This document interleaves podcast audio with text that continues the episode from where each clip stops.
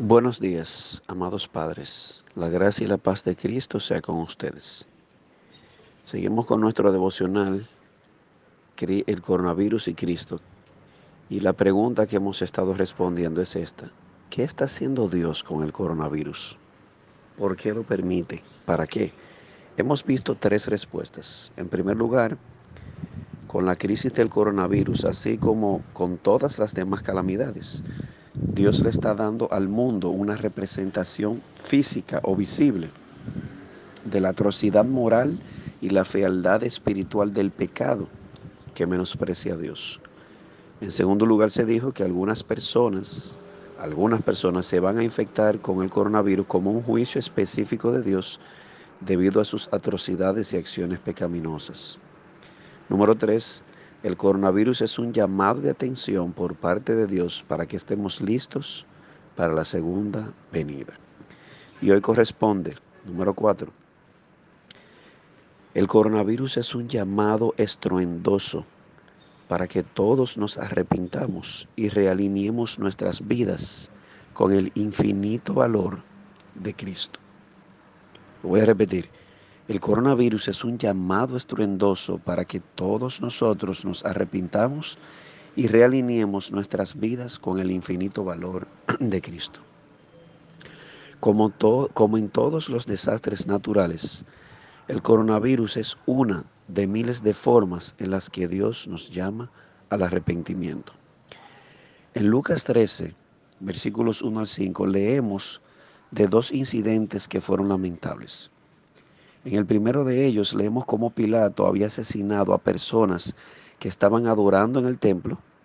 Y en el segundo de los incidentes leemos cómo la torre de Siloé se había derrumbado, había colapsado y mató a 18 personas. Uno fue fruto de la maldad humana, el otro fue un accidente. Pero, ¿qué significaba esto?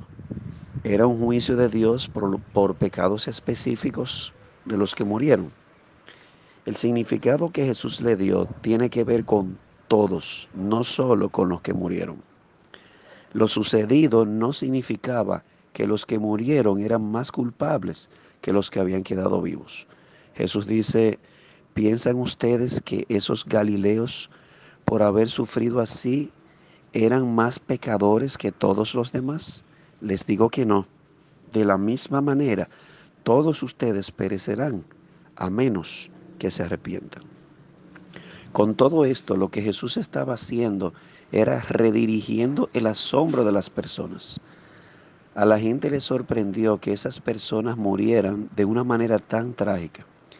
Lo que Jesús les dice es que ellos deberían sorprenderse de que no todos murieron. De hecho, si no se arrepentían, morirían igualmente en juicio.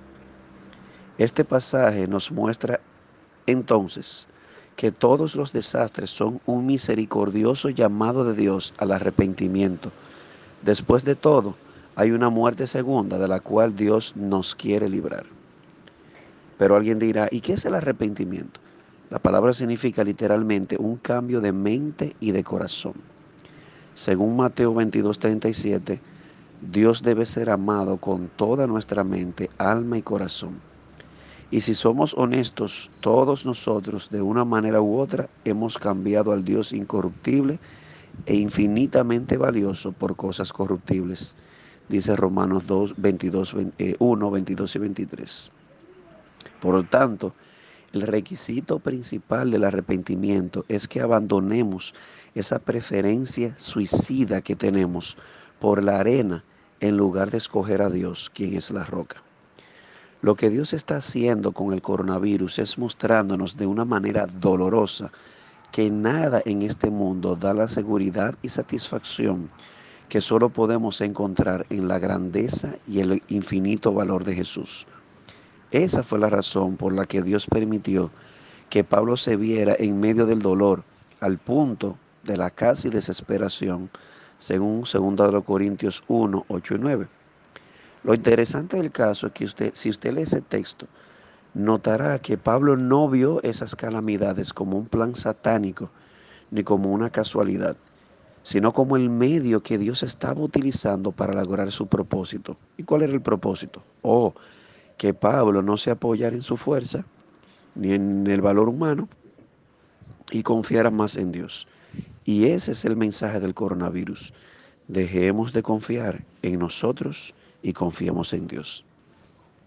Lo mismo sucedió con aquel famoso aguijón que Pablo tenía en su carne, segundo a los Corintios 12, 7 al 9. Eh, no sabemos cuál era ese aguijón, el texto tampoco lo dice, pero sí sabemos que era algo doloroso. Y Pablo había pedido a Dios tres veces que se lo quitara, pero Dios no quiso quitárselo.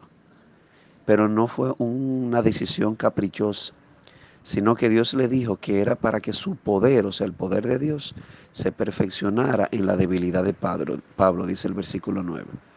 Y en vista de eso, Pablo aceptó la voluntad de Dios porque su meta era glorificar a Cristo en su cuerpo, o por vida o por muerte.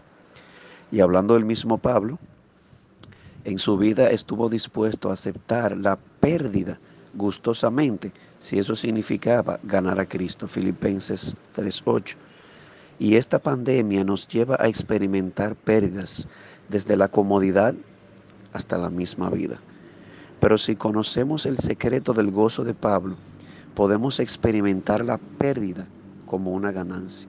Y eso es lo que Dios está diciendo al mundo, que se arrepienta, que experimente ese cambio de mente y corazón a través del cual Cristo sea atesorado aún más que la misma vida. Como dice el salmista en el Salmo 63.3, para ver tu poder y tu gloria, porque tu misericordia es mejor que la vida misma. Dios les bendiga.